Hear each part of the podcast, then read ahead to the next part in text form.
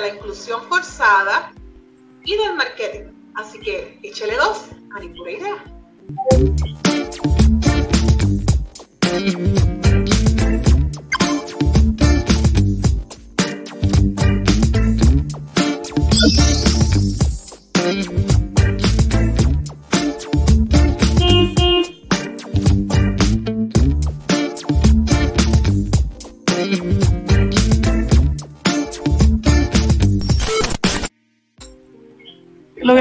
Corillo? ¡Uepa!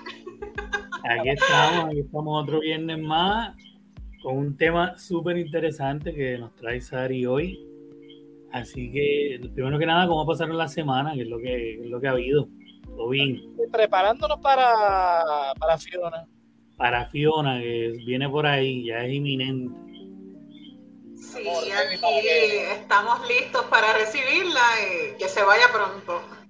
Sí, que haga el menos daño posible. Ya. Luma, Luma, desde que se enteró que venía algo, anunció que, que lo más seguro estábamos todo el weekend sin luz, así que esperemos que aguantemos mínimo hasta que se acabe el show. Ellos afirmaron, ellos afirmaron. Sí. Bueno, gente, el weekend no va a haber luz. Así mismo lo dijeron. Mira, hablando de eso, Ay, Luma. hablando de eso, mira, vamos a ver en lo que eh, recuperamos ahí a, a Sarilú. Hoy vamos a estar hablando de qué, vamos a tratar de aclarar un poco qué es la inclusión que se está dando, la, la inclusión real, de buena fe, qué es la inclusión forzada, eh, que es cuando, ¿verdad? Pues este, no- nos tratan de meter eh, X o Y agenda, ¿no? Una agenda este, religiosa. Eh, tenemos por ahí a Nina que está conectada. Saludos, Nina, gracias por conectarte. ¿Cómo estás? Y cuando es marketing, cuando simplemente un estudio hace lo que parece ser una inclusión eh, de buena fe, pero ni le importa que sea forzada, ni le importa nada. Lo que quiere es marketing, hacer una noticia para que la gente vaya, exacto, hacer más dinero con un producto que ellos entienden que de otra manera no va a ser el dinero.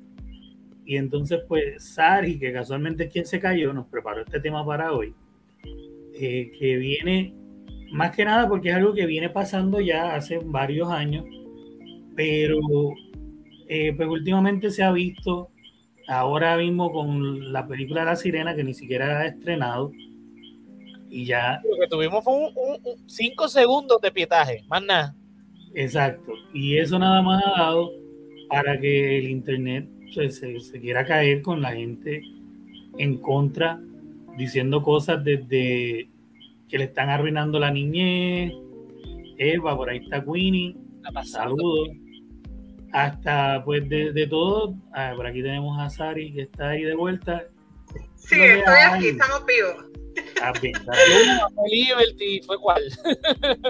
Alguien, alguien No ya está saboteando. Sí, ya me quieren silenciar, pero no voy a claudicar, así que vamos a comenzar hoy con, con este mensaje de, bueno, de muchas cosas, porque realmente en cierta medida es válido por un punto y por el otro lado también hay un uso excesivo de esto de que todo me ofende, de que todo me agravia. O sea, que estamos en unos tiempos de una generación de cristal donde no podemos hablar de nada refiriéndonos a un color, una forma, un lugar, porque todo el mundo se siente aludido. Exacto, es personal. Así que me dicen, ¿estamos listos? Estamos ready.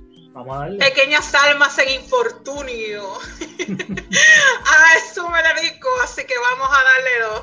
Este, si tienes por ahí las imágenes, señor director, para que la gente conozca de lo que estamos hablando vamos hoy. con- Vamos con a comenzar. ejemplo- Sí, con el Mario casito que está que, caliente esta semana, que es la película de la sirenita, la cual ni siquiera ha salido y ya se ha formado un issue y en las redes sociales y en las páginas como YouTube ha tenido más dislikes que likes, o sea que las personas están criticando ahí se- severamente que estamos rompiendo la idea original, personas argumentan también que les destruyeron su infancia, Sí, que se sienten bien ofendidos por ser representación de la mujer este, afro, afro, afroamericana, afrodescendiente, eh, negra en Hollywood, eh, en este caso en Disney. También tenemos el musical que también está hecho por Queen Latifah, que es otra mujer eh, de tez negra.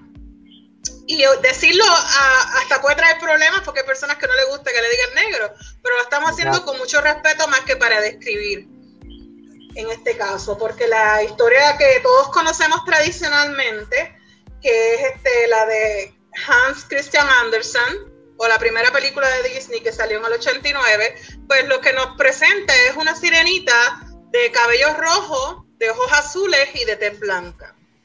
Entonces las personas están argumentando que es una inclusión forzada. Entonces todos llegamos a esa conclusión. ¿Qué rayos es inclusión forzada? Todo el mundo habla de eso como un experto. Y queremos entonces este, saber qué es inclusión. Pues esto es más o menos una pequeña definición porque es mucho más amplio de lo que es la inclusión forzada.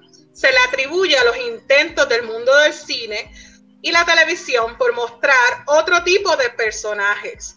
Por ejemplo, Pixar eh, ha mostrado diversidad racial eh, en sus últimos intentos este, en las películas. Por ejemplo, Buzz Lightyear tenemos este, pues, racial y tenemos también este, de género, diversidad de género. Eh, básicamente ese ejemplo que estamos aludiendo. La historia original de la sirenita, que conocemos todos, es una historia que es, como quien dice, descendiente de la historia de Hans Christian Andersen, poeta danés. Y la historia pues también es debatible porque algunos conocedores dicen que él está haciendo alusión al Caribe, que sí, probablemente la sirenita que él describe tiene que haber sido caribeña, de tez oscura, y no una blanca danesa, como muchos dicen, porque era del lugar y que solamente escribió del lugar. No, eh, se teoriza que hacía referencia al Caribe por los lugares que describía y los paisajes que describía. Pues entonces seguimos con, la inclusión.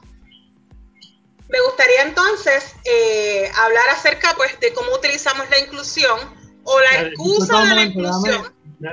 perdona que te interrumpa porque creo que Queenie no entendió algo.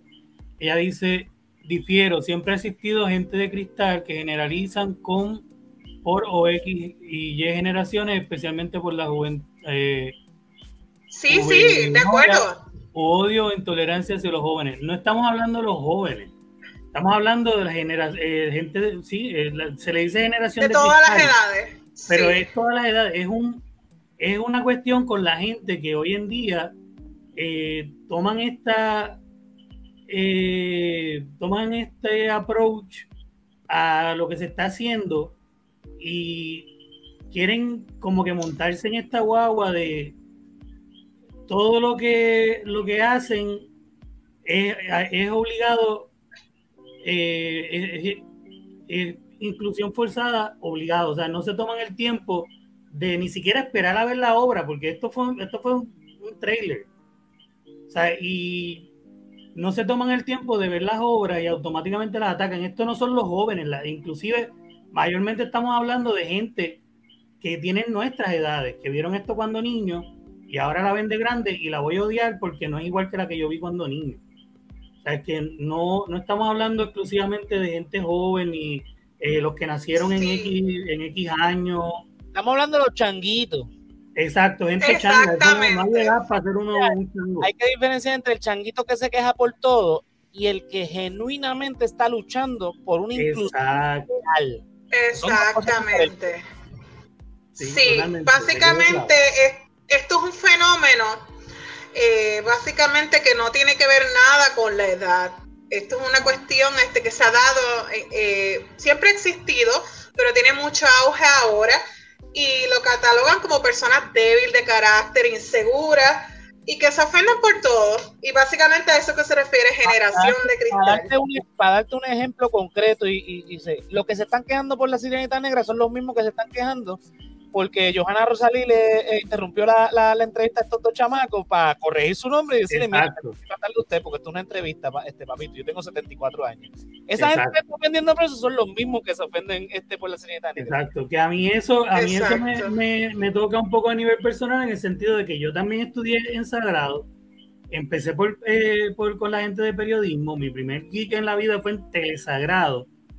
Y yo estoy seguro que en aquel tiempo, por lo menos, los profesores jamás hubiesen aceptado un trabajo de estudiantes que hubiesen llegado con una entrevista donde tú estás tuteando a la gente que estás entrevistando, donde, o sea, eh, y entonces que, que, estos jóvenes, en este caso sí son jóvenes, pero cualquier persona que está aprendiendo algo, que no pueda tomar ni siquiera consejos para mejorarse y que tenga que recurrir a algo tan bajo como empezar a enviarlo a todas, a, la comaya, a quien sea. Eh, Eso es feo. mucho que decir y esa changuería de mierda, pues está bien mal, punto. Definitivo. Puede gustar o no, pero es la que hay, está mal. Claro, y, y el querer mejorar es algo que debe ser una constante en la vida de todos. Si algo es para bien, para uno mejorar, uno debe recibirlo con humildad. Ajá. Sobre todo cuando viene de, una, de una gloria de la, de, la televisión. Exactamente. No estamos hablando de Chucho que mata puerco, o sea, estamos hablando de, de, usted tenga, literalmente. Que sacó el tiempo para irse a sentar contigo, que eres fulanito, o sea, que te está haciendo un favor, vamos, te está haciendo un favor. Mm, literalmente. Encima de eso te está, te está, dando un granito ahí de, mira, de conocimiento. Y no, y, oye, si tú ves el video, tú ves que ella con paciencia, mira, vamos a, vamos a este, parar aquí, se dice de tal manera, y después cuando le dice lo de usted, mira, yo tengo 74 años, tú tienes tanto, ¿verdad? Pues mira, no se ve bien, o sea, que está con calma explicando. No es como que, mira, mira, mira, pues llega esa lucecita Benito y, y, lo hubiese pasmado ahí sin decirte en la grabación. Sí, o sea, es una cuestión de que eh, y mostrarlo, que sacarlo en la coma y eso fue bien desleal. Eso va a traer consecuencias nefastas para ellos. Yo, profesor de ellos, mínimo. Definitivo. Sí, no, ya no generan confianza. Eso es bien desleal. Definitivamente. Eso fue un buen ejemplo, es eso, de, que la gente no puede tomar las cosas y aprender de ellas. Inclusive ponle que no hubiese sido así, hubiese sido una mala experiencia. Tú estás empezando en algo, tú aprendes de eso y tomas lo que lo mejor de eh, sacan lo peor, pero es una experiencia de vida como, como todos hemos tenido muchísimas claro. en esto. Claro. Pero no. Todos los días estamos aprendiendo. Totalmente. Así. pero continuando con este bochinche que está caliente. que hemos vivido en diversas esferas, tanto local e internacional, me gustaría entonces que el compañero director nos mostrara un videíto de las reacciones de las niñas al ver el personaje y, y ellas se sienten identificadas porque son de su raza, se sienten como que, mira, similar a mí. Así que vamos a ver esas reacciones para entonces emitir una opinión al respecto. Vamos a ponerlo aquí. Lo estamos viendo, no tiene audio porque después YouTube, eh, pero prácticamente es el, el trailer, lo que se vio, la canción y nada más ver las reacciones de ella eh, vale un mundo. Porque al final, eh, volvemos, y la mayoría de la gente que está peleando es la gente vieja, la gente de mi edad que la vio cuando niño. Mire, para esto, para esta gente, para estos niños, es que se está haciendo esto. No es para usted. Además, la original no se borró, la original usted la puede seguir viendo. De ellas, que son reacciones genuinas de como porque ya conocen el personaje, porque ¿quién no ha visto lo, conocen y lo aman, y ahora están viendo que, mira, o sea, es de mi mismo color y lo dicen. Eh, mamá, es negra, mira, es negra, es como yo. O sea, la, sorpresa no es, eso no es actuado. Ajá. Tú sabes lo que es tantos años y que no haya una princesa que tú digas, me siento como una mujer normal que lo puedo realizar, como que cualquier niña de por ahí pueda sentirse realmente identificada, que no sea un sector nada más específico. Realmente, ¿cuántas veces en Halloween no se pudieron disfrazar o se disfrazaron y fueron criticadas? Ah, porque tú no te pareces. O tú no puedes ser esa princesa. En, el resaltador geek, nosotros hablamos de las películas que salen y todo, y hace, hace para el tiempo de los Oscars más o menos estábamos hablando de Red, y estábamos hablando de, películas como Encanto, y yo recuerdo que yo siempre lo que digo es, me encanta, eh, ¿verdad? Valga la redundancia, que estemos teniendo películas que representan mujer, primero que nada, mujeres protagonistas. Está también la de la de la familia esta de Sony, la que también estaban los Oscars, este, Ocean. Este, Era la, algo de los Robinson o algo así. No, no, te digo De Mitchells, de Mitchells. Mitchell versus The Machine, que de hecho la, la, versus The Machine. Un boricua de Bayamón.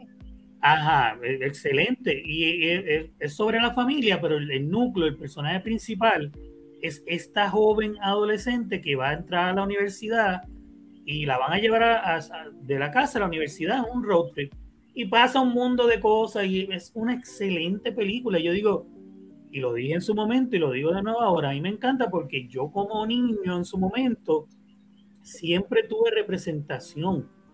Eh, es que la mayoría eran hombres blancos, eran héroes blancos y qué sé yo. Sí, sí, pero pues seguías viendo un hombre. Tenías desde He-Man hasta eh, Luke Skywalker, en todas partes tenías un hombre. Pero las mujeres no tenían eso, las mujeres tenían a Leia, la que acompañaba a Luke. Eh, tenían a Chira, la que acompañaba a He-Man, ¿entienden? No eran los protagonistas, las protagonistas. Y ahora se está dando un fenómeno donde los personajes principales son mujeres y, le están dando historias adecuadas. Hay otros ejemplos que, podemos, podemos hacer otros programas donde es forzado. Tenemos Los Ángeles de Charlie, la Ghostbusters, eh, esta, hay unas películas que hay una, hay una, se baja el nivel de los demás personajes masculinos y se ridiculizan hasta cierto punto para tratar de, de levantar los personajes femeninos en deber de crear personajes femeninos fuertes, como en estos ejemplos que, estamos dando. Y eso, pues, eh, eh, son ejemplos de forzado. Pero ejemplo, por ejemplo, eh, Netflix no hace mucho trajeron a, a He-Man, una serie nueva que estaba produciendo este Kevin Smith, que soy carajo. Y la serie realmente no es de He-Man, es de, del personaje que femenino, no me acuerdo ahora cuál era el personaje. No, no era Chira, era Anyway, el punto es que la promocionaron como que era de He-Man, pero He-Man realmente no aparece nada más que en el primer capítulo y se enfoca más en este personaje femenino. Y muchos, ah, que eso es inclusión forzada, que si pito, que si flauta. Ok, yo lo vi de esta manera. He-Man en los 80 tuvo su serie y ahora le toca a ella, a brillar a ella. Muy bien. Bien. La serie está muy buena, pero los changuitos, volvemos con los changuitos. Ah, no, que yo quería ver a He-Man. Oye, tuviste a He-Man por muchísimos años, papi. Y tuvo su serie. Si quieres ver a He-Man, ve, tiene no sé cuántos capítulos la serie de los 80. Esto es una continuación. Y decidieron poner a un lado a He-Man, porque ya tuvo su gloria. Ahora vamos con este personaje femenino y vamos a darle la gloria a ella. Entonces, es, es, gente que está todo el tiempo peleando porque no expanden, no expanden el universo cinematográfico, no expanden el, entonces, cuando le expanden y te presentan otros personajes, pero porque es mujer, o sea, mira, dale un break. Primero ve qué es. Ve si te están dando la próxima Sarah Connor.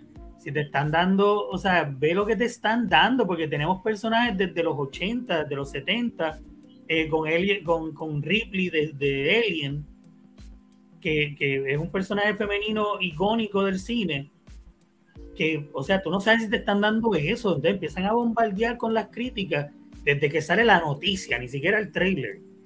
Pues, es, como que hay que crear un balance con eso, porque... Sí, a mí me parece que la verdadera muestra así como de inclusión forzada en estos tiempos recientes para nosotros, para mí ha sido Thor.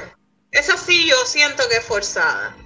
E incluso mi opinión es que eh, fue tétrica la película, siento que la comedia no me dio gracia, siento que estaba muy cargado, tenía tantos elementos que no se podía apreciar en esencia la historia porque te metían tantas representaciones de cada diferente tipo de caso que se perdía la noción o se podía valorar realmente la presencia de ellos.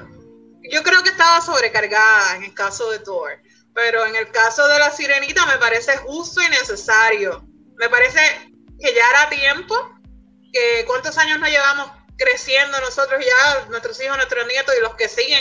¿Cuántas reinas o princesas tú conoces que son de la raza negra?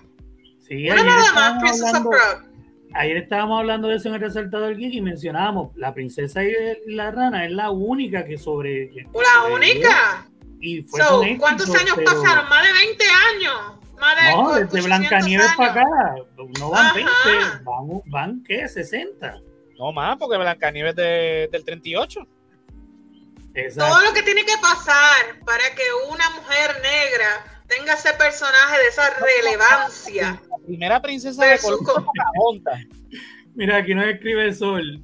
Pero los pelirrojos también son minoría bastante vulnerable. Hubiesen cambiado a la Cenicienta o a la Bella Durmiente. ¿Acaso nadie piensa en los pelirrojos? Ellos son los Los pelirrojos pelirrojos no son tienen alma. minorías. Yo te digo una cosa, hay- eh, ella tiene un punto. Ponte a pensar que todos los personajes pelirrojos lo están cambiando por negro. Sí. Porque, por ejemplo, eh, la novia de Barry Allen, este, en, Sí, en la- eh, West. ella, eh, ella en la- los cómics es pelirroja. Acá la- en la serie la pusieron negra. Eh, el fotógrafo de, de- de Superman, ¿cómo que se llama? Eh, este, sí, se Queen, me olvidó los nombres. En la Sí, serie de Queen- Superman, Queenie es la dura en eso. sí, este, en la serie de Supergirl lo cambiaron de pelirrojo a uno negro. Eh, y así puedo seguir mencionando un montón de, de personajes que son pelirrojos. Carman, Carman en South Park tiene una teoría que los, los pelirrojos no tienen alma. Los pelirrojos son bellos. A mí me No, encantan, oye. pero realmente. Sí, no, no, es en el sentido de que, eh, pero en este caso yo creo que pudieron haberlo hecho con cualquiera. Eh, es una cuestión de ya está ahí, vamos a ver la película. Si hay algo forzado, yo soy el primero que va a venir y va a decir, mira, empezaron, cambiaron a todo el mundo, ahora todo el mundo es gay, ahora todo el mundo es católico, ahora yo, yo soy el primero porque a mí no me gusta. Pero yo veo como reacciona la gente por el mero hecho del color de piel. Pinocho, yo vi Pinocho los otros días. Oye, a mí me encantó. Y la gente, la crítica que tenían con la película, ah, porque la hada ahora es negra. ¿Y qué tiene que ver eso? Es como que. Canta brutal, hace el mismo trabajo, es excelente, Es una pero no, a mí, a mí me gustaba porque es que la hada tiene que ser blanca. Ah, ahora hay una regla para eso también. Por una idea. Por una idea que es fantasía, que no existe, en que la hada puede ser de cualquier color. Eso es imaginario. ¿Cómo van a reaccionar cuando vean a Rachel Zegler este, vestida de Blancanieves? Porque ya está anunciada como eh, eh, el caso oficial de, de Blancanieves en la, en action. Sí. No, ya, ya están quejando. No, pero cuando la vean con el suit, porque se- yo sé que se están quejando, pero cuando la vean ya, ahí olvídate. Pero es bella, ella es espectacular. Le va a quedar Ay, fabuloso el personaje. Winnie nos había comentado un par de cosas, no quiero dejarla atrás con los comentarios. Comentó de lo de Johanna, que también, Johanna, déjame decirlo bien, vaya a meter una pescosa cuando me vea. de principio a fin, la forma de cómo trataron a Johanna estuvo fatal, serio profesionalismo, y me enteré hoy. Dice, no sé si contar anécdotas de uno de los fandom y Nietzsche que participo de vez en cuando, más o menos lo mismo, abuso de nostalgia, etcétera. Sí, También. dice aquí, por ejemplo, hay muchos issues con lo del cambio de Barbie en los últimos 15 años, eso también ha sido verdad, por el cambio de imagen y la inclusión de los nuevos cuerpos de tanto de la Barbie como Ken. No, no es un rant, es que es verdad. Este, Es cierto. Totalmente. La, ¿Y qué la tiene de malo? ¿Cuál es la serie de Kevin? La de, no la de Master of the Universe. Ah, O sea que-. Es Tila, la, esa equidad. la- Tila es la protagonista de, de la serie. Eh, o sea, el Ok, propio de. Master of the Universe es la es Tila. Ok, sí. Y entonces dice, mi única crítica es que deberían de diver- diversificar para historias no eurocéntricas. Sí, también hay que considerar ciertas cosas, pero lo malo es que la gente que está peleando está peleando por el simple hecho de que vieron un color diferente. Ni siquiera toman, o sea, no toman en serio eh, en cuenta nada que tenga que ver con eh, cambiar la No, rubia por pelirroja también. Sí, o sea, que si cambian algo de eso, que eh, lo malo es eso, que si hacen ese cambio, nadie dice nada.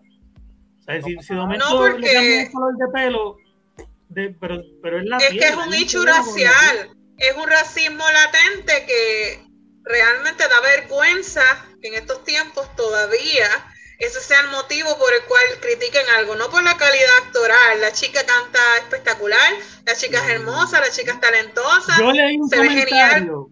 yo leí un comentario que decía algo a los efectos de esto, antes de poner el comentario que nos escribe Sol. Decía, ah, vi lo de la, la sirenita y arruinó mi niñez. Eso fue lo que me motivó a escribirlo después que vi el video que vimos. Eh, algo hizo su randa ahí, después dice, eh, ella canta muy, muy bien, me encantó.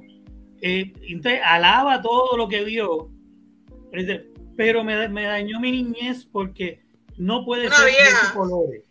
Y es como que, eh, hermana, tú eres latina, minoría, eh, apenas masticas el inglés y estás defendiendo con uñas y garras cosas que tú no entiendes. O sea, tú no entiendes lo, ignorante que te estás leyendo ahora mismo. Con lo que acabas de decir, acabas de decir que, que es la persona más perfecta que hay no tienen ninguna defensa para criticarla, excepto el, tono de piel. O sea, ah, hay gente que, que tú, o sea, por tu salud mental tienes que, mira, eh, un follow, un friend, eh, arranca para el carajo. No te puedo leer porque este, si te leo voy a terminar escribiéndote, que es algo que yo no, hago en las redes. Yo no le escribo a nadie en su word, yo escribo en el mío, ¿sabes? Este, dice... Es, increíble.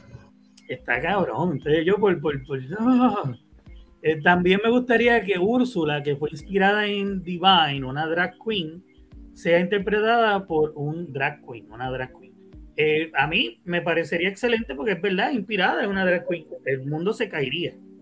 Eh, el, mundo, el mundo de esta gente se caería si de momento anuncian que Úrsula, el personaje principal de la villana, lo va a interpretar lo que para efectos de, de toda esta gente sería un hombre, uh, porque eso es lo que van a ver esta gente, no va a ver una persona que se... Esto, pero esto es demasiado de... No, no, no, no, no. Eso, es, eso, eso va a perjudicar a, a la niñez. Y que tú le digas a ellos, que tú trates de decirle que Shakespeare eh, eh, hacía las obras con hombres que, que actuaban como mujeres. Eh, no, eso era del diablo entonces. No van a pensar en nada de eso es ridículo. Pero es que todo el teatro comenzó así. Es como que absurdo. Y, pues es como que parte de, del proceso. Yo creo que todos tenemos oportunidad. Will Latifa lo hacía muy bien en, la versión de los musicales. Eh, creo que sí debe haber apertura. Las drags son muy buenas también. Las mujeres actrices también somos muy buenas para el personaje. Creo que el cast que cogieron es genial. Hay que darle la oportunidad a la película sin juzgarla. Y me parece espectacular que las mujeres normales, que las niñas normales, que se sientan este, identificadas, que no sientan que es algo muy lejano su realidad, que no es una cuestión elitista, que no es una cuestión clasista, que no es una cuestión racial, que esas minorías se sientan representadas para mí es un gran logro de avanzada. Así que coño, Dejen de criticar esa bobería que me parece tan, eh, tanto eh, problema real que hay en el país, tanto problema real que hay en el mundo, como para pelear por el tono de la piel de alguien cuando está haciendo un buen trabajo. Eso demuestra la pobreza de espíritu que tienen las personas. Sobre todo. Eh, mira esto, Winnie dice, anyway, Disney es inclusivo para lo que le conviene. Y ese es el punto que todo el mundo tiene que tener en la mente. Disney no le interesa cómo tú te sientes. Disney es una compañía que es una de las más grandes porque sabe cómo hacer dinero. Exacto. Exacto. Punto. A Disney no le importa. Disney era un tipo racista, eso todo el mundo lo sabe. Sí, sabe antisemita. Pero sus nietos también. O sea, Disney no le importa si, si, si, si poner a alguien blanco, negro, chino, Claro, y, y eso es marketing puro. le va a traer más dinero, eso es todo. Claro. Lo demás le toca a uno como persona decir, eh, ¿sabes cómo voy a bregar con lo que Disney ponga ahí? Algo no me gusta, no lo veo, eh, whatever, o sea, que, o sea, aprender qué son, o sea, darle la oportunidad a las cosas y después poder distinguir qué es qué. Sí, Disney era anti-mujer, anti-judíos, anti, como dice Claro, y vamos a repasar un poquito de historia ahí con las imágenes que tenemos ahí de todas las áreas del entretenimiento. Así que podemos ir repasando cómo a lo largo de los años los estereotipos siempre han sido este, el eje central de promover algo. Mira, aquí tenemos varias cosas que antes eran totalmente normal, eh, que han ido cambiando y es verdad, no todo puede permanecer como era. Aquí tenemos a Peter, a Peter Pan con un sombrero indígena haciendo el baile, que eso era antes súper normal, que cualquier persona de momento entrar y el estereotipo del de, indio, ¿verdad? Eh, el indígena nativo americano era el típico da, da, da, da, da, da, da, da, da, how. no, había un, no, había un, no había un indio. Ahora es apropiación cultural. Sí, no había un indio americano que pudiese hablar como una persona, eh, eh, ¿verdad? Común y corriente pudiese hablar. Todos tenían que hablar. Eh, yo soy nube blanca. Yo sé. Exacto. Y por aquí a, la derecha, en la pantalla, está un gato que pues, claramente es un gato chino y que tiene que tener los dientotes grandes, los ojos como, ¿verdad? Eh, rasgados, los palitos y cómo hablaba el gato. Pues igual. No podía hablar de otra manera y las traducciones a español eran peores. más todos manchados todavía. Sí, este, y así por el estilo, eh, los changos estos que eran ese estereotipo del Kun, que, también estuvo pegado, donde ni siquiera permitían al principio que el negro interpretara al negro. Era un blanco que se ponía, se pintaba de negro, porque el negro no le daban la oportunidad ni de interpretarse el mismo, ni siquiera para burlarse del mismo. Este, o sea que está cabrón, no te dejaban, o sea, no eras digno ni de interpretarte a ti mismo, y ni, para burlarte de tu raza. hay cosas que, que sí, uno las ve, uno, uno tiene que ver, ok, esto está mal. Pero igual que está mal, pues está mal querer tapar el cielo con la mano y decir, ok, ahora esto hay que borrarlo de la historia. Pepe Le Pew es un violador asesino en serie o violador en serie y hay que borrarlo de la historia. No podemos alterar la manera que lo hacemos o dejarlo ahí para reflexionar en qué era y qué somos, qué se hacía y qué, no se hace y cómo llegamos a lo que hacemos, si no hay que desaparecerlo con odio encima de eso, hay que desaparecerlo con odio en Twitter, porque esa es la manera que ahora hacemos todo, con odio en Twitter y en Facebook. Ajá. Sí, entonces eh, es esta cuestión de eh, por qué no podemos reconocer que algo estuvo, existió eh, estuvo mal. Y que estamos perpetuando la marginación de un sector de la sociedad, ¿verdad? Y, lo perpetuamos y lo idolatramos en cierta medida. Crecimos con esa ignorancia de verlo como común, como normal, como que vamos a reírnos de, este estereotipo. Y eso nos hizo crecer con un cierto grado de crueldad también. Sí, sí, mira, aquí nos comenta que estábamos hablando de esto antes de empezar, Queenie. Pero nos dice, ¿acaso nosotros no teníamos a Diplo, un hombre pintado de jíbaro, pobre y negro? Totalmente, lo comentamos antes de empezar. Y, comentamos que Raymond Arrieta tenía pirul colorado, que lo, comentaba Ocean, y estábamos hablando de, habían dos o tres. Melwin también. Melwin Cedeño tenía también al merenguero, que la última vez que las últimas veces que lo hizo, lo hizo sin pintarse, porque pues ya se determinó que por la situación de cómo se utilizó en Estados Unidos mayormente, pues es inapropiado, porque entonces pues, se presta para que otra gente lo siga usando como se usaba allá.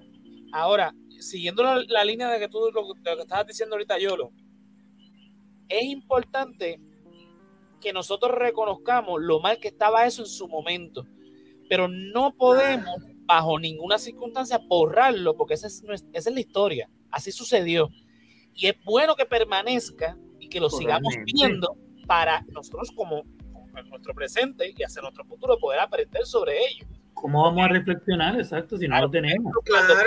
de este Down que tú eh, ponchaste ahí, pues un montón de gente, ah, pero que tiene que ver, que aquello, que es que ahora no le gusta que los negros, que Mira, nosotros quizás no lo podemos entender porque en Puerto Rico nosotros tenemos unas circunstancias totalmente distintas a lo que sucedió en los Estados, eh, en los Estados Unidos, sobre todo con el sur.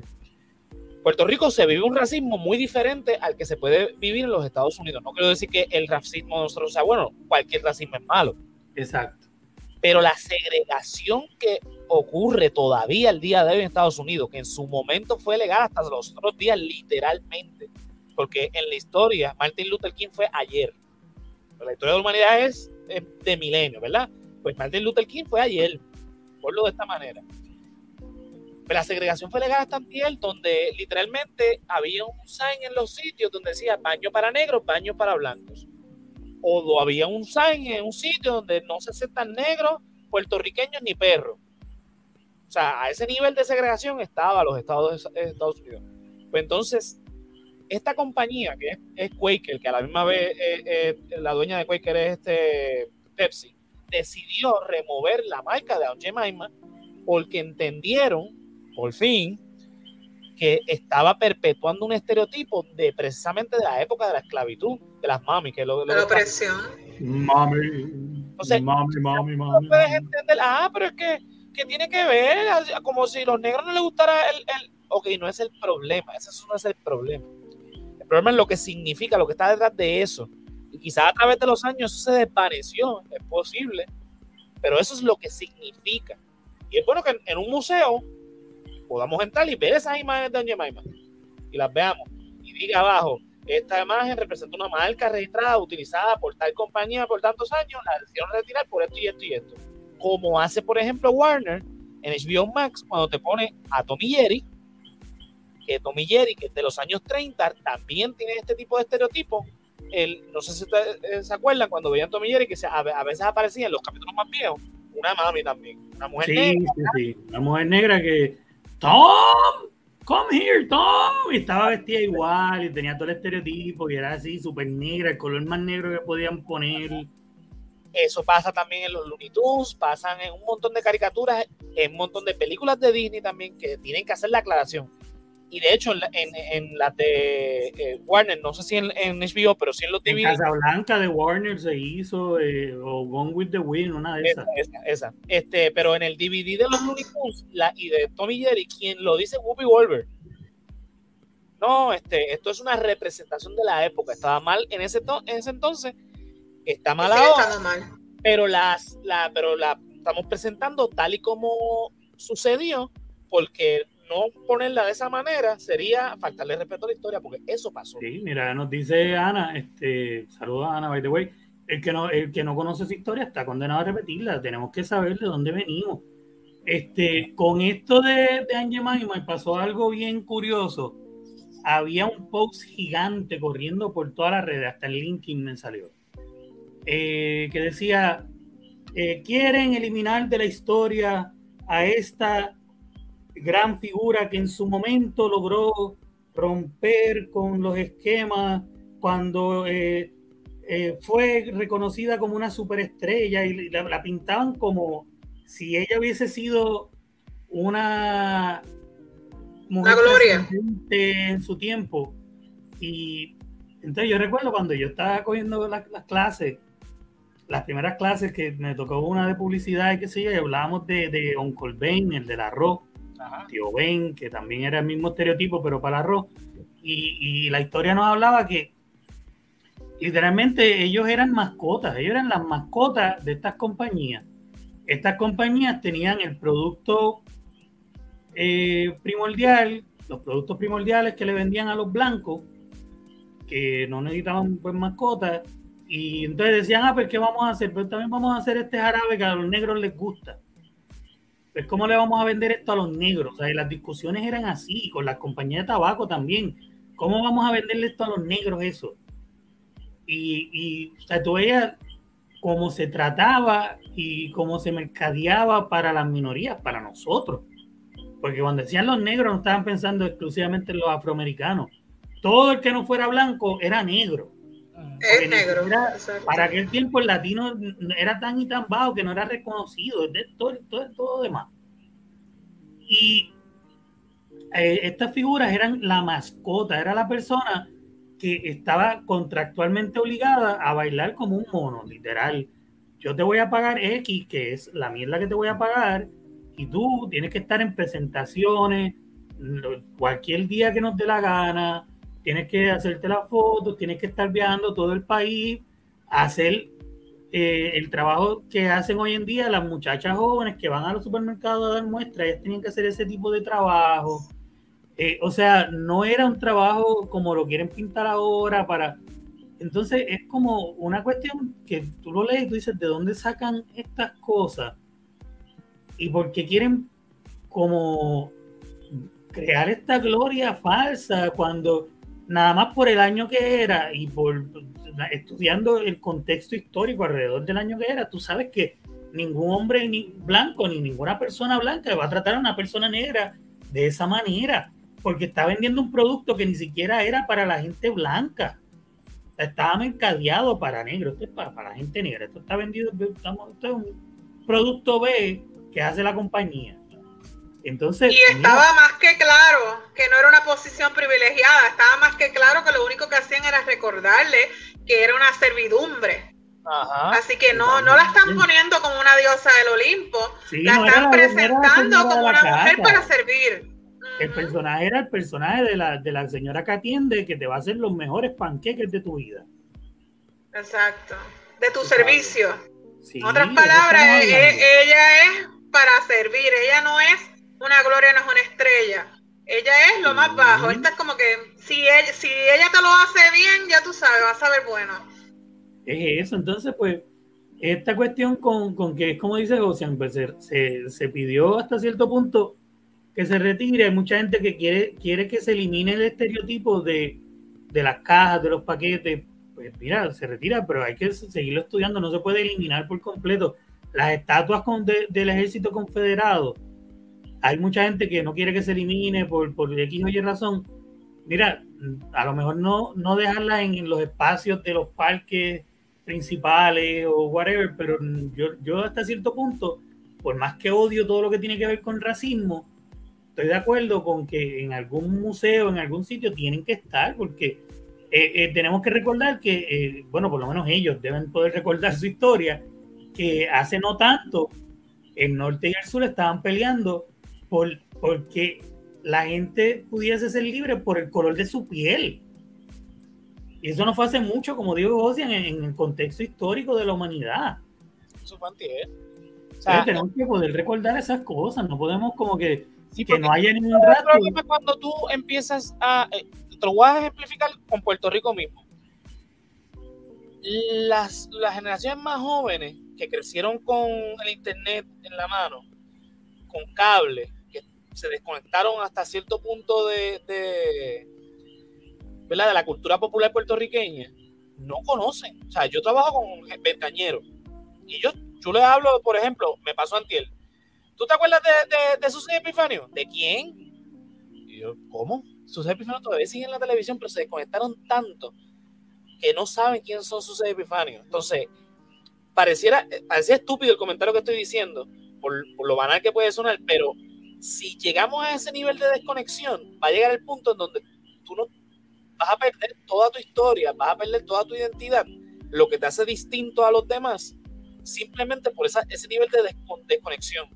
Por eso es que yo digo que es importante no van a gloriarlo, porque, por ejemplo, los héroes de la Confederación yo no creo que se deben van a gloriar. Pero tampoco. Pero conocer.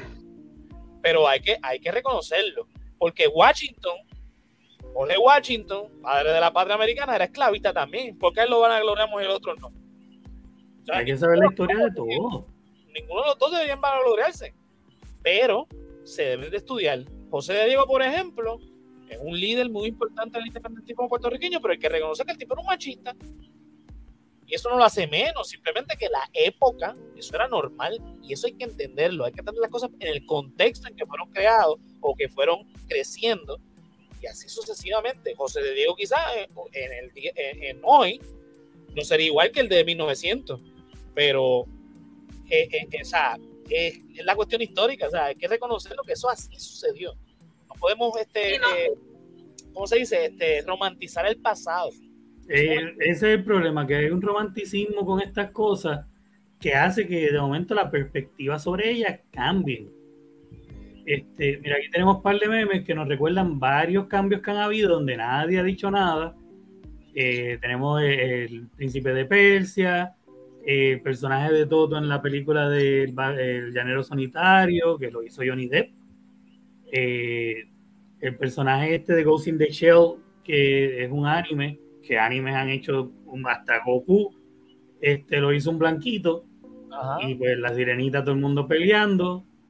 Aquí tenemos de nuevo el, pero también tenemos a Ra's al Ghul de Batman, el personaje de, de la película de Dios mío, de Avengers, este, las películas de Marvel, que lo cambiaron no nada más a una mujer, sino a una mujer blanca. Nada, la película, nada cambia el hecho de, lo que pasa en la película. el, valor artístico del contenido no, se va a ver alterado por eso, al contrario, más apertura. Pero yo pienso también que esto es un tema como que más abarcador en, en cuanto a lo de la censura. ¿Hasta qué punto vamos a llegar con la censura? Sí, se vale estar protestando por todo, se vale limitar el proyecto creativo simplemente porque no me agrada que haya alguien de X o Y raza o X o Y eh, preferencia o, identidad de género en un proyecto. O sea, si vamos a censurarlo todo, entonces no va a haber, no va a haber nada creativo, entonces no va a haber oportunidad de crear y expresar. Sí, y volviendo a lo que es exacto, son los medios del entretenimiento. Este, ¿qué pasa con lo que pasaba antes? No te gustaba algo, mucha gente no le gustaba algo, pues mucha gente no veía esa cosa, no lo apoyaba. La, e, esa producción, ese artista, eso lo que sea, perdía dinero a consecuencia de eso, y o se reinventaba o pues, se eliminaba, se quedaba ¿verdad? Pues, pues, se iba a quiebra. Hoy en día es un afán de no solo tengo que expresar que no me gusta, lo cual es válido. No me gusta algo, entro a mi cuenta y. No lo patrocina. Ajá, y puedes entrar a tu cuenta y decir, mira, vi X película, no me gustó, me parece una mierda de película. Totalmente, yo lo hago también.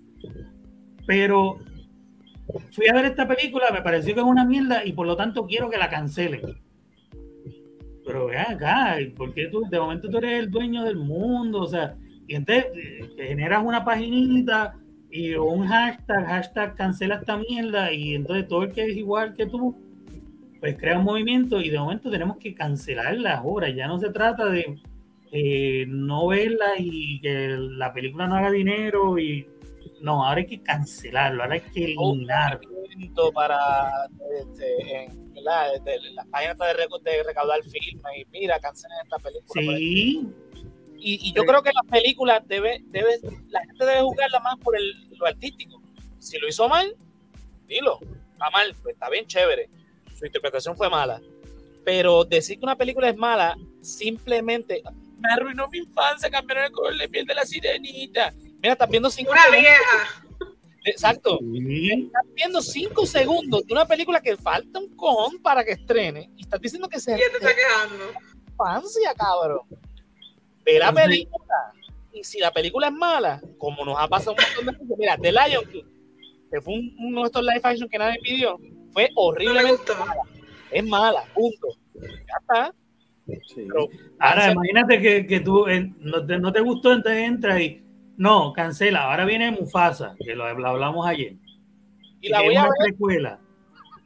La voy a ver. Primero, si la película. Hay que darle break, hay que darle break. Ahora, si es buena, es buena. Pero ponle que tú eres de esos odiosos, bien odiosos que criticaste la otra, pero a muerte, que querías que cancelaran. Pues ahora no veas esta y ya, y pues. Ya y que no se acaba el mundo. y así, pero, ¿sabes cuál es el afán? Entonces, eh, me gustaría tocar, eh, por, lo menos por último como tema fuerte, después podemos repasar varias de las cosas que tenemos. El famoso beso de Bad Bunny, que tiene a todo el mundo hablando y todavía yo no entiendo por qué carajo. ¿Sabes? Yo vi esto y lo vi por el bochinche, porque yo no, no sigo a Bad Bunny. Tú sabes, yo, vea, el bochinche, Bad Bunny besó a un tipo un concierto. Y, ajá, pues, yo automáticamente pensé en esto. Y también tenemos aquí a Anita Nazario, que también se besa en los conciertos. También tenemos a Cani García, tenemos a Villano Antillano. Así que es, es como que es para uno sí está permitido y se aplaude, pero para otros la vara es distinta. En este caso, Aquí es distinto cuando se trata de un hombre. Cuando se trata de un hombre, como que, ah, huele más parece que socialmente. Mira, rápido sacaron a relucir esto, que yo ni sabía que también le existía hasta que empezaron a hablar de esto. Y entonces yo, pues igual, yo dije, mano, pero, pero ¿de qué estamos hablando? A mí me encanta. Tú sabes, aquí tenemos a Queen, Mr. Sister, eh, o sea, Prince, este, entre muchísimos otros ejemplos que, que usaban la sexualidad y jugaban con eso y no, y no te dejaban saber, George Michaels, o sea, no te dejaban saber dónde estaban parados a propósito, para joder, porque... Performance. Sí, entonces... En el resaltado hay un capítulo de que hablamos de esto. No me acuerdo ahora cómo se llama la, el capítulo, pero tiene que ver con, con la bebé, con la, senadora esta religiosa. Ah, lo de bebé eh, se formó todo un revuelo porque invitaron a este, a este chamaquito eh, a tiene un personaje que se viste de mujer, no me acuerdo ahora mismo el nombre del personaje. Magda, Magda, sí, me acuerdo el caso. Porque fue una escuela y, todo un revolú. Entonces, nosotros hicimos el capítulo, pero ven acá, no se acuerdan de Plinia, de Mingy Petraca, de, o sea, que lo tenemos ahí también, ¿verdad? exacto, aquí tenemos a Mingy Petraca es una interpretación. No está trayendo ninguna, porque todo el, el, el, debate que se estaba dando era, no, porque nos quieren respetar esto de la, ideología de género y que... Pero es que esto de que un hombre se vista de mujer para una comedia, porque eso es lo que está haciendo Magda, porque el muchacho es Actuación. Eh, eh, pero no es, no es transgénero. Es simplemente que se tiene un personaje como lo hacía Miki Petraca, como lo hacía este bizcocho en el personaje de, de, de Gómez lo hizo eh, Don Cholito también, este, lo, ha, hecho bien punto. ¿Por qué para ellos está bien y para este, Magda no? Ah, porque como ellos eran heterosexuales interpretando mujer, no es lo mismo un homosexual interpretando una mujer. Eso es la, aquí tenemos también otra, otro issue muy grande, que aquí es una cuestión de género y de la masculinidad.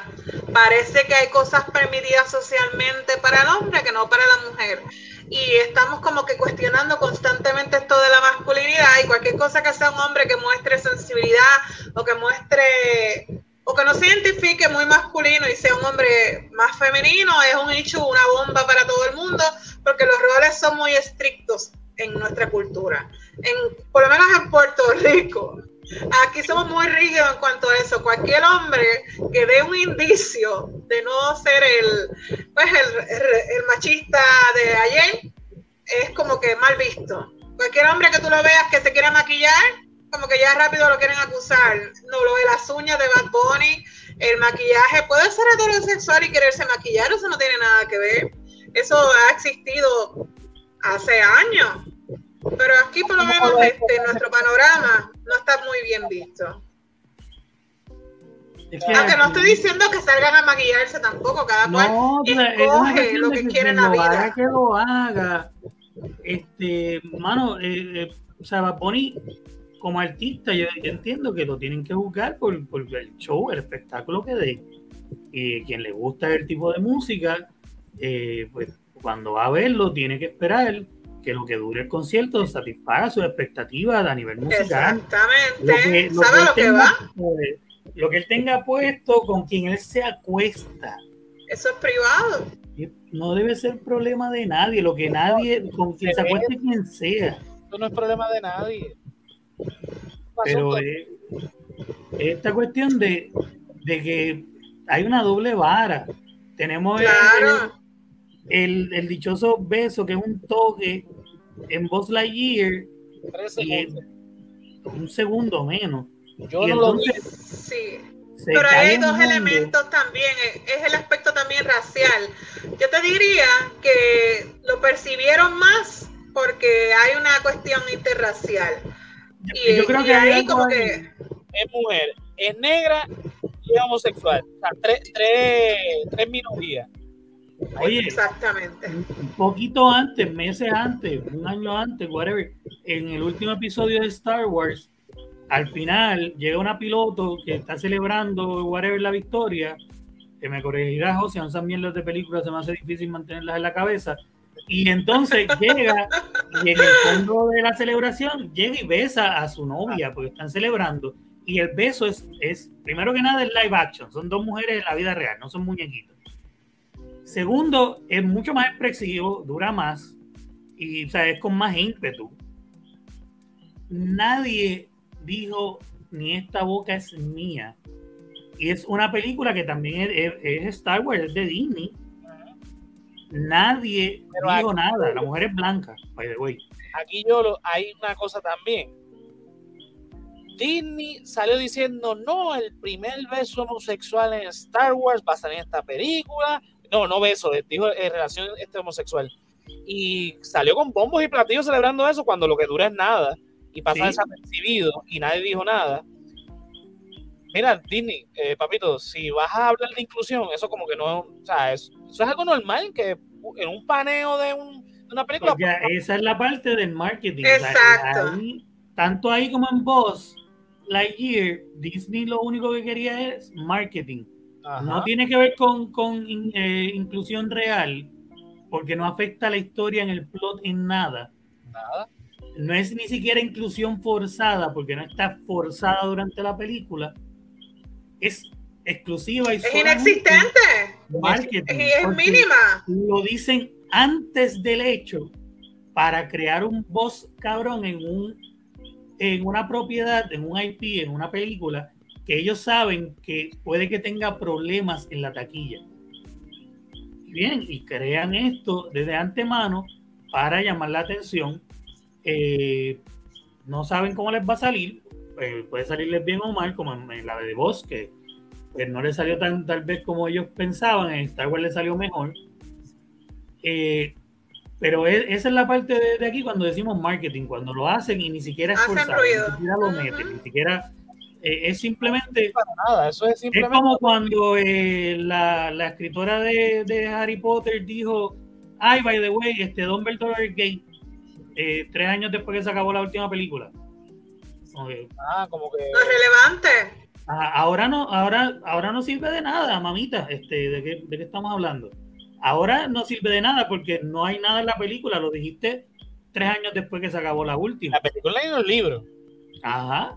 Y ahora con la con las de Fantastic Big Beast es que lo, lo, lo, ponen ahí porque ya no les quedaba de otra porque ella lo tiró al medio sin pensar que iban a hacer esa en esos Ajá. Ajá. Pero eso es marketing. Eh, exactamente, estrategia pura nada más para llamar la atención, para generar este, esa conversación que tenemos ahora mismo.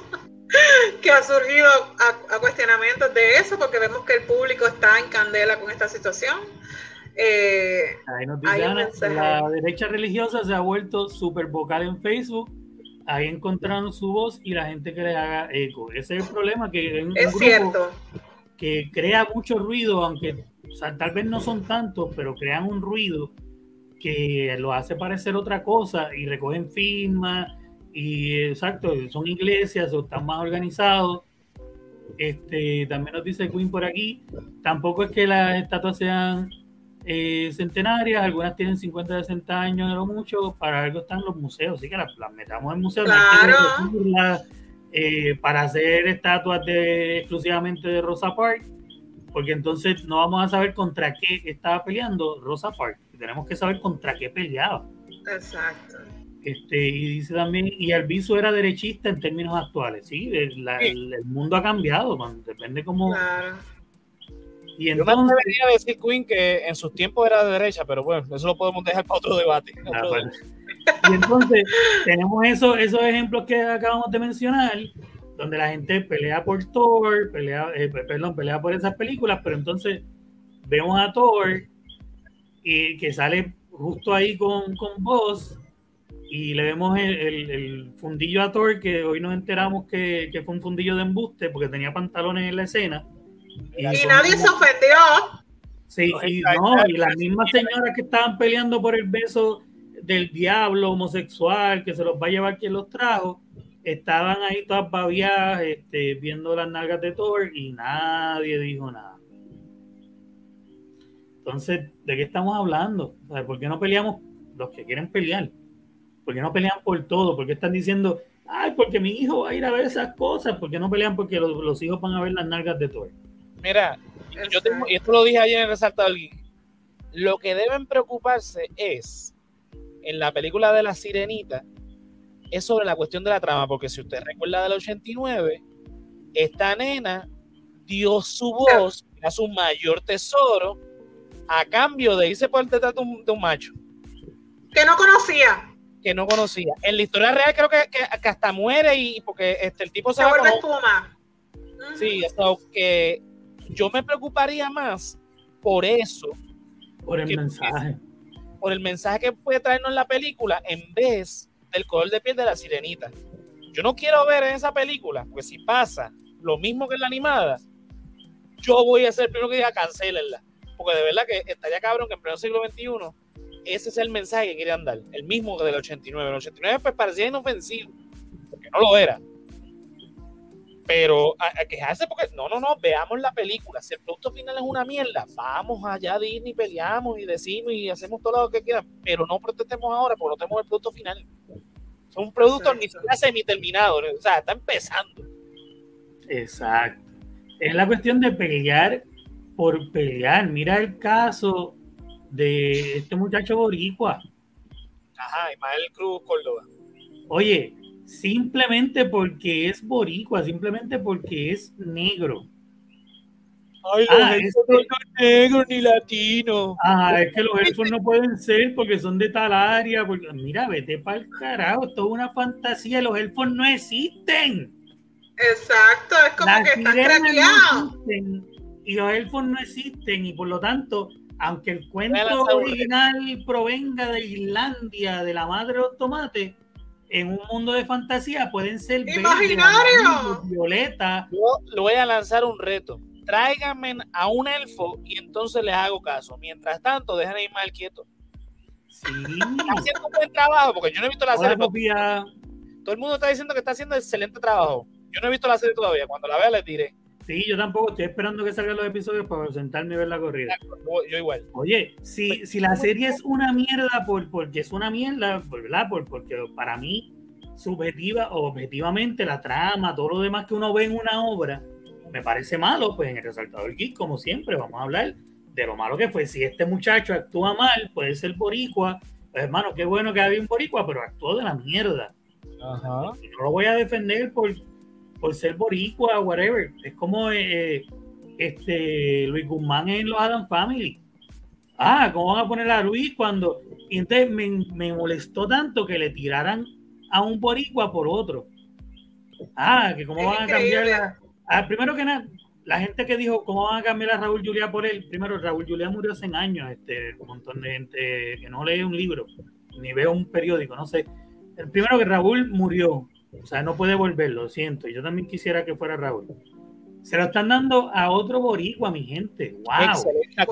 A un actor que ha, que, ha estado en películas desde sus inicios, desde los primeros papeles que hizo, con, eh, Dios mío, Carlitos Way, con Al Pacino. Al Pacino. O sea, su eh, a la pata empezando, empezó así. actuando con nombre. Mejor.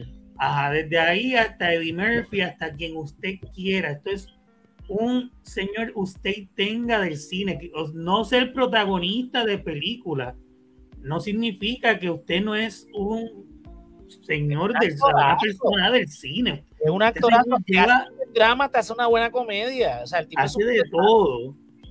Y que si vemos los dibujos animados, se parece mucho al personaje. Se parece más. Inclusive Raúl Juliá, Raúl Juliá le dio un update al personaje de Gómez cuando le, trajo ese carisma, obviamente, y esa presencia de Raúl Juliá, que es un actor que obviamente también está, es uno de los mejores actores de su tiempo la gente se está quejando, ah, porque es que Luis Guzmán es feo y Raúl Juliano. Ok, empecemos con lo que tú estás diciendo, que en los cómics el personaje era feo.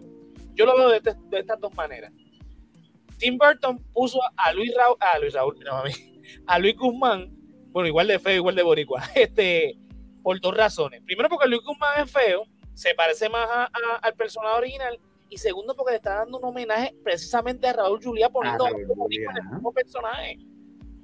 O sea, historias de Puerto Rico, punto. Porque Raúl Juliá era excelentísimo y cogió ese personaje de, Gómez y lo llevó, como dice yo, a otro nivel. De otro nivel. Lo elevó, lo elevó. O sea, Raúl Juliá estaba cabrón y, te, y van a traer este otro, este actorazo. Entre, la gente debe de, de ver lo brutal que es poder decir, oye, que, que, quien va a representar de nuevo a Gómez es otro boricua. Y ¡Qué orgullo! Y, y, abrir Google y ponerle el nombre de él, pap, y ver, antes de, de, poner el comen de mierda ese, abrir Google y ver la trayectoria por encimita, nada más para que tú veas, o sea, la trayectoria que tiene este individuo y decir, ok, están trayendo a alguien que va a dar la que vale la pena. Vean la serie y, cuando termine la serie. Y después de eso, exacto, y después de eso, mínimo, si no estás convencido, ve la puta serie y después opina. Pero es la cuestión de que tengo que criticar. Y entonces ver puertorriqueños criticando puertorriqueños de gratis. Es, es estúpido, mano, es ridículo. Yo quiero ver la serie no, no por el otro, no por, por él. Yo la quiero ver por él. No me interesan los demás, me interesa él, verlo a él. Mira, nos confirma Ana que Ismael está interpretando el papel de, del hobbit ahí, del, del whatever, del elfo. Eh, excelentemente. Muy bien, ya veremos próximamente. Pero es eso, mano, y que pues estamos en esta cuestión de que el punto es, tenemos que entender que la inclusión es buena, no es mala. La inclusión forzada es mala. Pero si no te gusta algo, no lo veas. Denúncialo, whatever, seguro. Pero no lo veas, eso es todo. No hay que crear una campaña, no tienes que dedicar horas de tu día a tratar de cancelar algo simplemente porque a ti no te gustó. Aparte, hay que entender, el mundo no es Estados Unidos, ni la mayoría de los estados de, Estados Unidos. Mundo es diverso. En el mundo hay negros, en el mundo hay blancos, en el mundo hay amarillos, hay indios, hay mujeres, hay homosexuales, hay transgénero, hay de todo un poco. Y el mundo de entretenimiento no puede ser simplemente todo blanco, porque simplemente la industria del cine está en Estados Unidos, o sea, la, la, industria más poderosa, debo decir. Eh, y allá son blancos, no. Tiene y ese fue el status quo y nos adoctrinaron a eso. Y ya hay que romper con eso, esas defensas pendejas que la gente está sacando para justificar ese racismo institucional que ni siquiera saben que tienen muchos de ellos hay que romperlo. Hay que romperlo ya. Se... Deben hacer mejores, o sea, historias nuevas. Sí, yo estoy de acuerdo que deben hacer. Totalmente, totalmente. Yo lo puse en el post que hice. Oye, lo ideal sería que los estudios hicieran una nueva sirena y un nuevo, este, de todo, de todas las propiedades, que hicieran una nueva, una nueva historia de sirena, una nueva historia de princesa. Pero cuando lo hacen, que también lo hablamos ayer, cuando se sacó la princesa y el, y el sapo, se sacó una princesa mexicana que se llevó a Disney Channel, que nos explicó siempre se llevó a Disney Channel, que era una princesa mexicana y tenía una guitarra y cantaba y qué sé yo qué. Mucha gente ni lo sabe porque no se llevó a nada, porque la gente no lo apoyó. La gente apoya desde que el cine es cine, la gente apoya lo mismo. Entonces, un estudio saca este Dante Speak y el otro estudio eh, sobre un volcán, pues el otro estudio a la misma vez está sacando rápido no Y uno saca Twister, que es el del quizás las vacas en la pendeja, y el otro saca Tornado. Y entonces uno saca Deep Impact y el otro saca el Magedón. Y siempre esa es la vida del cine, desde que el cine es cine. Y nosotros también estamos mal porque compramos lo mismo, nos siguen respetando lo mismo y Marvel cogió la fórmula y nos ha, nos ha respetado 40 películas y las vamos a seguir viendo. Otro ejemplo de esto, de los changuitos, sobre todo los que no conocen cómics. Cuando, antes de que fuese la fusión esta con, con Discovery de Warner, este, estaban hablando de que iban a sacar una versión de Superman negro. Ah, pero es que Superman no puede ser negro porque Clark Kent es blanco, que me están dañando la infancia. Papito, nadie está diciendo que va a ser Clark Kent si sabes de cómics, sabes que en DC, antes de que Marvel este, lo sacara en el cine, existía el multiverso y hay uno de esas, una de esas tierras donde no es Clark Kent Superman, es, tiene otro nombre, ahora mismo no me acuerdo, eh, que es negro y no está criado por los Kent. Y hay otro, eh, eh, otro universo donde en vez de en Kansas cae en Rusia y otro, otro Superman donde cae en otro sitio. Porque existe en DC. hay un Superman que se llama Hernán Cortés, como el, famoso mexicano que le llaman así. ¿Ah? Hernán Cortés era español, que conquistó. ah, ok, sí, pero le llaman así porque cae, cae en México. Ok. Y se llama Hernán Cortés, creo que, o, o Cortés. Y la historia completa es eso, él cae en México en vez de en Estados Unidos y lo crían allá y cuando salió en su momento, el mundo se quería caer también. Es como que, cabrones, es otro universo donde Superman casualmente fue a parar un poco más a la izquierda y llegó más abajo y lo criaron de otra manera y las cosas pasaron diferentes la misma mierda ahora con Namor, que sale en Black, este Black Panther.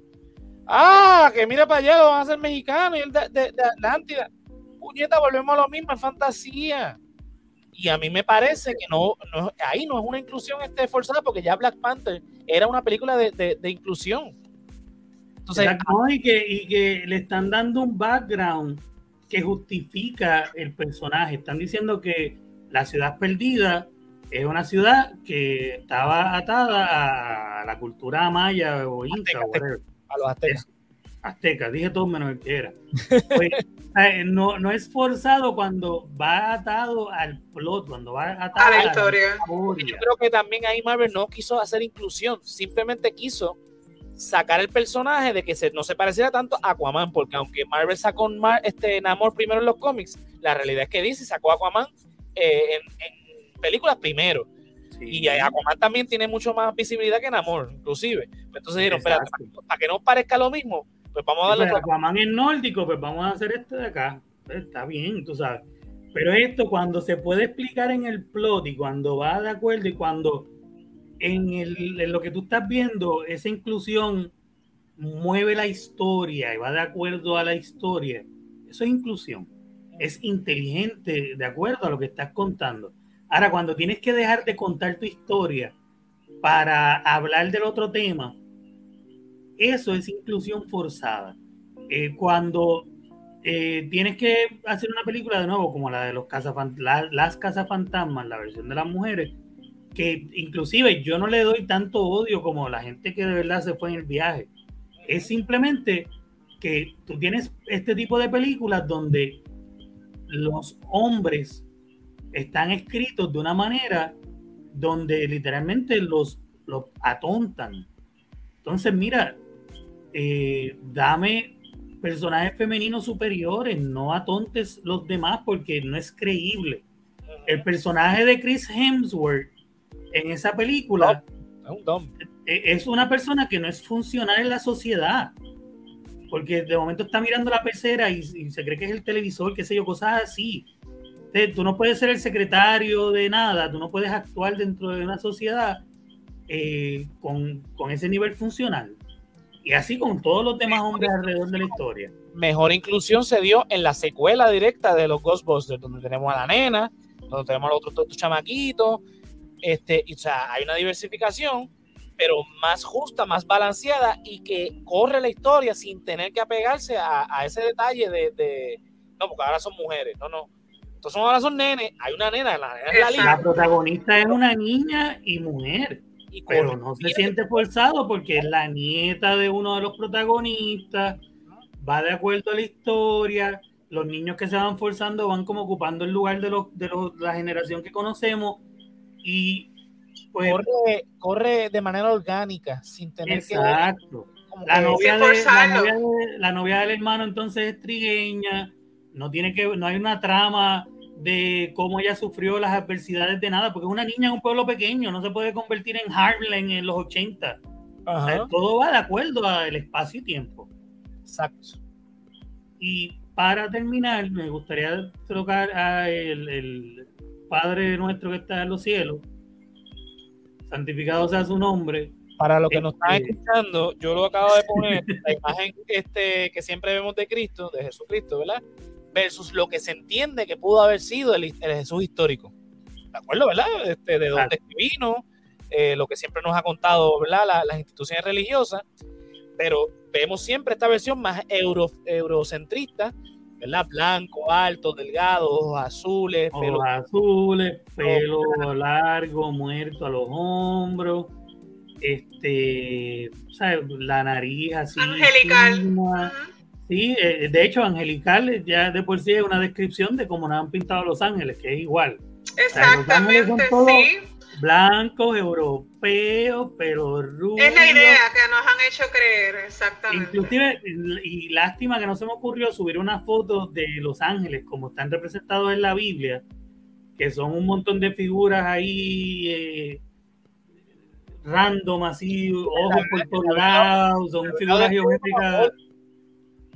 Pero los artistas empezaron a representarlos como humanos, pues, ¿verdad? Por- por- eh, y entonces, pues, los representaron como el querubín es un bebé, pero tú ves la Biblia y es una rueda con ojos y como que una cosa que parece más de una película de, de terror que este, lo que conocemos. Y entonces aquí vemos a Jesús, que inclusive cuando eh, que nos envió Josian, este que está aquí, que es un Jesús de Utopía, ¿no? E- Etiopía, sí. Mira, la historia. Cuando, digo, ¿verdad? La, historia del cristianismo un poquito basada en la cuestión de la Biblia, que no es una fuente de, de, ¿verdad? de historia, pero se sabe que cuando empezaron a, llevar el cristianismo a otras partes, unos fueron a, Europa, a Roma, que es la historia de la iglesia católica, y otros se fueron a otras partes del mundo. Algunos fueron, llegaron a África, Etiopía específicamente, y este, este cuadro que estamos viendo es un Jesús de esa época y lo están representando como un hombre negro, porque pues es lo que conocía la gente, porque Cada cultura lo va a representar de acuerdo a como, como ellos están viendo el mundo, que es como uno antes se representaba el mundo, porque tú no, tú no podías abrir tu teléfono celular, tu computadora y ver el resto del mundo. Tú nada más veías lo que estaba alrededor tuyo y ese era tu mundo. Este, aquí lo mismo. en Asia. Otros llegaron a Asia y, y vemos en esta representación que es de la época también, de la, misma, de la misma época que se fundó la Iglesia Católica. O sea, estas imágenes tienen esa misma, esa misma antigüedad. Y ese, ese Cristo que estamos viendo ahí, que es como lo describe la Biblia, es un Cristo chino, asiático. Es que es todo como, como se ve a través de. Si, si quien hubiese trascendido, si, si el catolicismo hubiese crecido a través de los ojos de esta o cualquier otra cultura, la imagen que nosotros tendríamos de Jesús no sería el blanquito este que está aquí con ojos azules, sería uno de estos otros. Es simplemente eso, pero yo he visto comentarios de gente que lo que escribe es, uy, qué blasfemos son poniendo a Jesús tan feo. Señoras así de iglesia. Es como que, pero la blasfema es usted, señora. ¿Cómo usted le, le atribuye cualidades físicas a un ser superior, verdad? Este, cuando ni siquiera hay pruebas de una ni de la otra. Eh, entonces, pues, es esta cuestión que desde el principio nos han puesto. Es racismo puro. Es simplemente racismo de closet que no lo manifiestan abiertamente, pero lo están manifestando con sus acciones. Cada vez que te dicen, dañaste mi infancia, pero cuando veían esa imagen y la idolatraban toda su vida, no se les dañó la infancia. O sea que estamos perpetuando, prolongando la idea de que la supremacía blanca es lo único que debemos de, de tener como que superior, como que, como que ah, los seres de luz son todos blancos, como que lo íbamos a, a orar a todo lo blanco. O Imagínate sea, una lo bueno es blanco, lo malo es negro. Eh, sí, es que eso es. Imagínate una persona que toda la vida haya, que- ¿verdad? Una, una cuestión bien, bien religiosa, qué sé yo, y da- dadas las circunstancias de que Dios sea real, este, ¿verdad? Este, cada cual, que de momento le toque que se le aparezca y que venga a darle un mensaje y, y que lo que vea sea a este Dios, ¿verdad? Un Dios más negrito o más como el de la foto aquí. o sea, ¿qué va a pensar esa persona? ¿Qué va a No, tú eres si nos estamos refiriendo a Jesús, eh, específicamente en este momento estamos hablando de Jesús, el que tenga otra creencia la respetamos también y Sí, simplemente exacto, estamos es discutiendo el- la idea de esa expectativa de la belleza y cómo nosotros concentramos y aceptamos o rechazamos X o Y cosas o la censuramos nada más por un estereotipo, una idea que tenemos en la mente que ni siquiera podemos corroborar que sea cierta. Mira, ¿tú sabes de qué me acordé ahora? Ajá. Bruce Almighty. ¿Te acuerdas de esa película? Bruce Almighty, sí, que Ah, Dios pues, era Morgan Morgan Freeman. Freeman era Dios. Exacto. Exacto, tremendo. Sí. Para mí es un excelente Dios. O sea, una Sí. interpretación de Dios. ya, yo no, nadie conoce a Dios, pero yo entendería que sería así más o menos. Se votó. Sí, fue, muy buena. Fue muy buena. se quejó porque, eh, eh, ya, mira, qué blasfemia, que Dios negro, Dios mío. Sí, sí. Ahora, yo estoy Pero- seguro que si hubiese sido una mujer. Ay, Como Dios. en Dogma, en la película que se llama Dogma, Ajá. que ahí es este, Alanis Morissette es quien hace de Dios, pero eso fue al final y fue una comedia, pero en una película más seria, estoy seguro que gritarían. Pero Dogma, eh, bueno, Dogma tiene tanto. Yo no he visto Dogma, pero yo conozco todo el revolú a través de Dogma. Eh, esa película la odian los religiosos porque eso es una blasfemia total.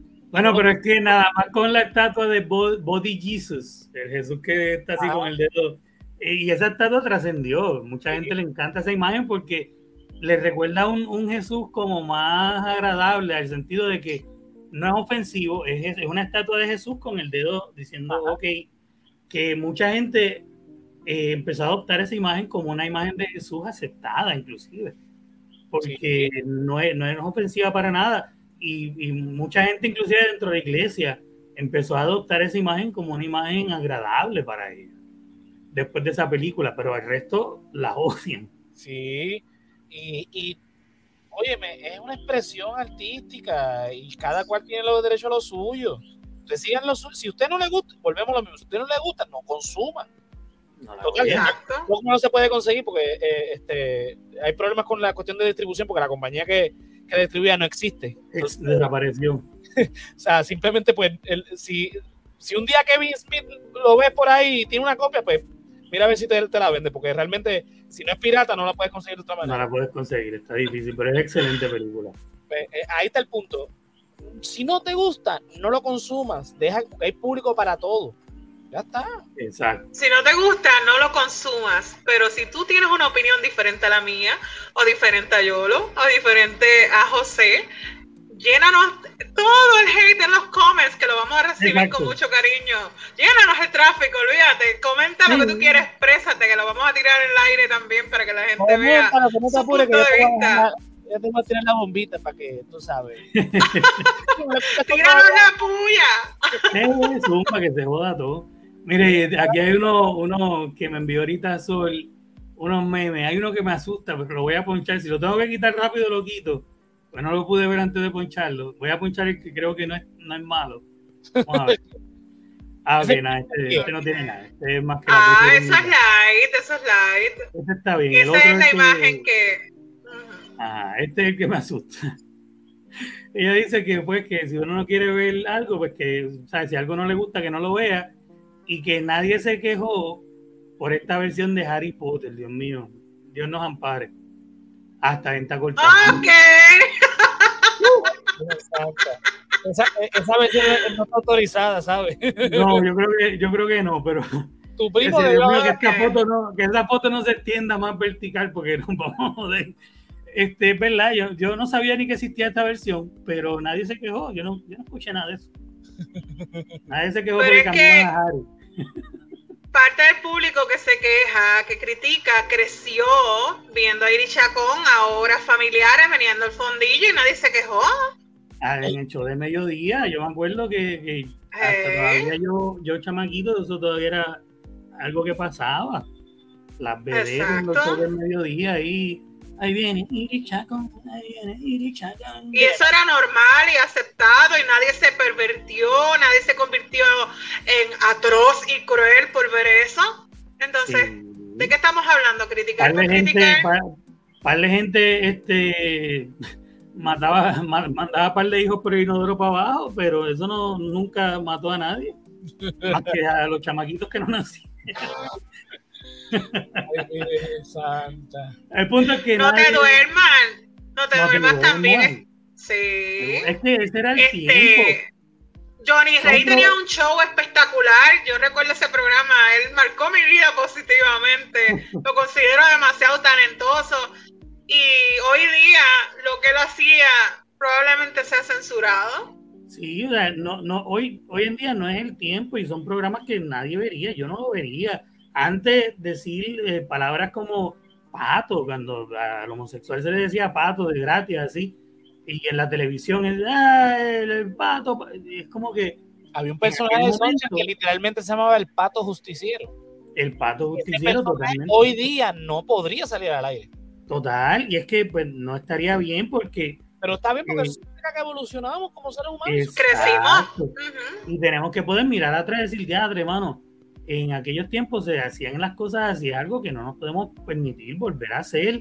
No podemos permitirnos que la gente que que todavía tiene la mente en, en el 93 eh, quieran volver a traer mierda así cuando, porque los hay. todavía yo me encuentro eh, comentarios eh, por ahí en las redes donde gente quiere insultar a alguien, inclusive a Bonnie con esto. Ah, mira el pato ese. Estamos en el 2022, canto de cabrón. Y tú estás diciendo pato así de gratis por ahí en los comentarios y tú piensas que, que tú te ves bien. Tú piensas, en mi cerebro lo que se registra es,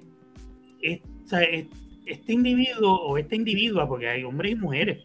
No ha evolucionado. Esta persona dejó de estudiar en cuarto grado y lo criaron en una granja con gallinas. No estoy hablando eh, que estaba trabajando en una granja, porque eso dignifica estoy hablando en el corral con la gallina, sin dejarlo salir para ir a la escuela. Eso es lo que me refiero. No trabajando, trabajando, eso está bien. Y te digo una cosa, yo creo que las gallinas son más inteligentes que... Sí. Definitivo, definitivo. Es como que quien en el 2022 usa estas palabras y entiende que, yo puedo sentir algún tipo de, de respeto o puedo entender que esta persona tiene un nivel intelectual como para yo tener una conversación. Es alguien con quien yo sé que yo no podría tener una conversación porque no tiene...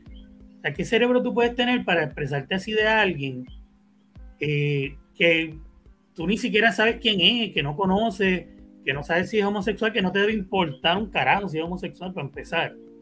Que ni te debe importar y tampoco afecta la calidad del trabajo que está haciendo ese individuo. No, esa persona no. De, de gente o sea, que no son ni siquiera famosos. Alguien eh, hizo, dijo algo y, ah, yo creo que tú eres pato. Pero ven acá, no estamos hablando ni siquiera de, cosas de esas. Estamos hablando de, eh, qué sé yo, de, si mañana va a ser calor, qué sé yo. No estás de acuerdo con alguien y sales con algo así como que, yo me acuerdo de eso en la escuela, pero la escuela fue en los 90. ¿Qué carajo está pasando aquí?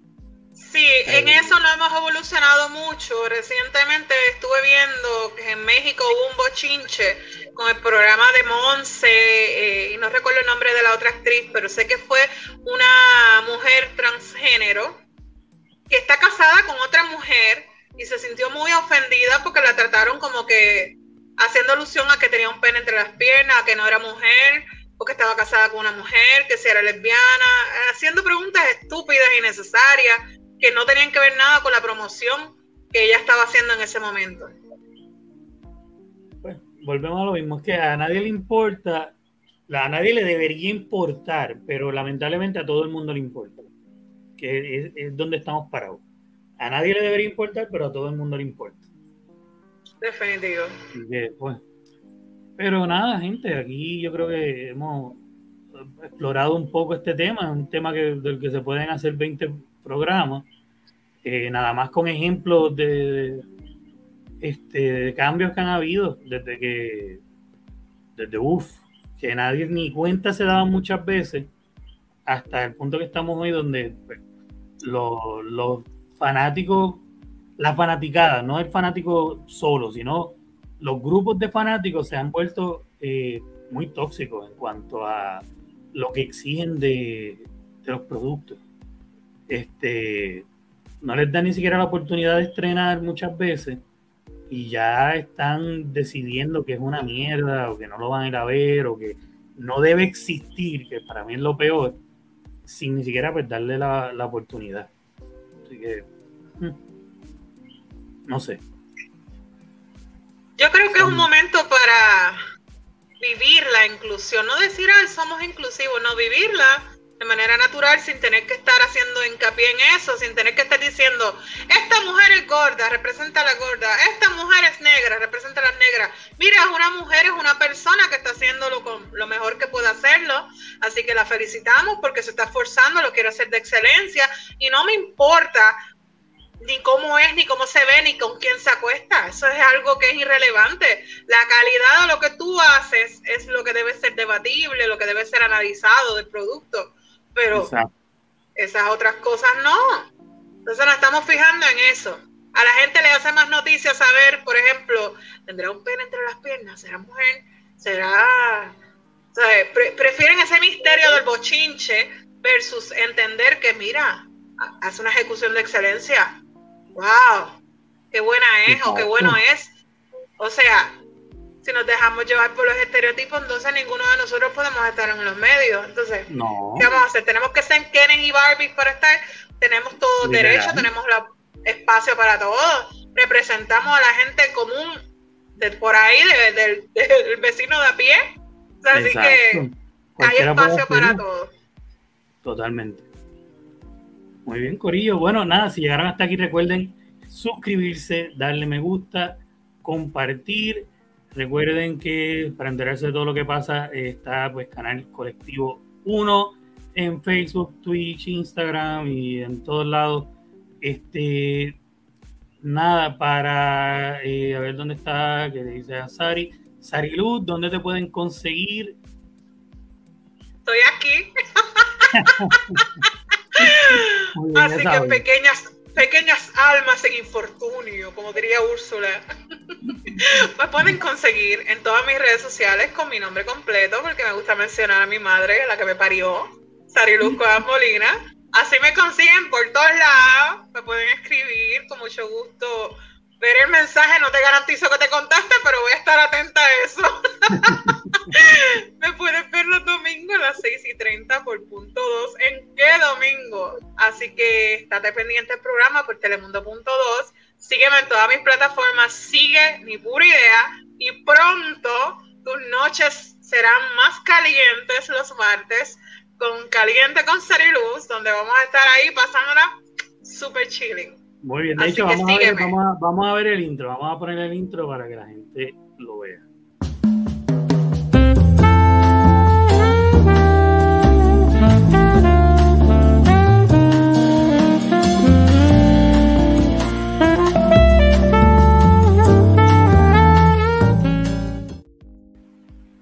que eso es pronto, martes a las 9 en vivo con Sari Luz. Así que espérenlo pronto. Aquí por Colectivo 1, así que dale like y síguenos y comparte. Comenta, tíranos el hate también. le tiramos besitos a todos los haters.